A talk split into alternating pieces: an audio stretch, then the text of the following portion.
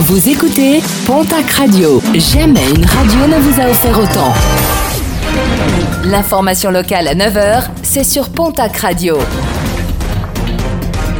Bonjour Jean-Marc Courage. Bonjour à toutes et à tous. Le principal suspect dans l'enquête sur le meurtre d'une jeune femme de 24 ans dont le corps sans vie a été retrouvé dans le tunnel piétonnier reliant Mont-de-Marsan à Saint-Pierre-du-Mont a été mis en examen et écroué pour meurtre et viol. L'ADN de ce réfugié syrien de 32 ans avait été retrouvé sur le corps de la victime et sur la scène de crime. Des effets personnels de la victime ont également été retrouvés dans l'appartement du suspect qui nie toujours les faits. Les routes de la région une nouvelle fois endeuillées. Une jeune ado de 15 ans qui avait été grièvement blessée après un accident de scooter vendredi à Arrête dans les Pyrénées-Atlantiques est décédée des suites de ses blessures.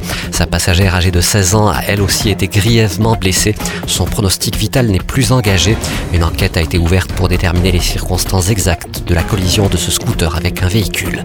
Une vingtaine de secouristes mobilisés dans la nuit de samedi à dimanche pour aider une femme victime d'un malaise dans un gouffre de la Pierre Saint-Martin. Âgée de 29 ans, la jeune femme a été transportée vers l'hôpital d'Oloron. Son état n'est plus préoccupant.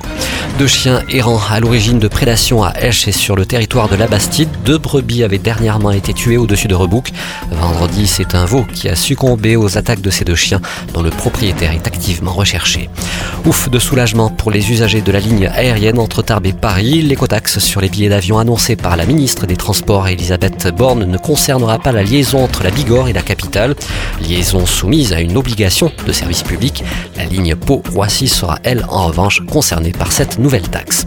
Une visite ministérielle ce lundi. Jacqueline Gouraud, ministre de la Cohésion des Territoires et des Relations avec les collectivités territoriales, sera à Tarbes et à Pau ce lundi. Il sera notamment question de la revitalisation des friches industrielles.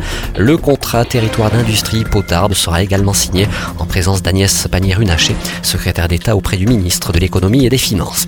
Et puis en sport football, le calendrier du championnat national est désormais connu. Championnat où évoluera le Pau FC. Le premier match est programmé au 2 août prochain.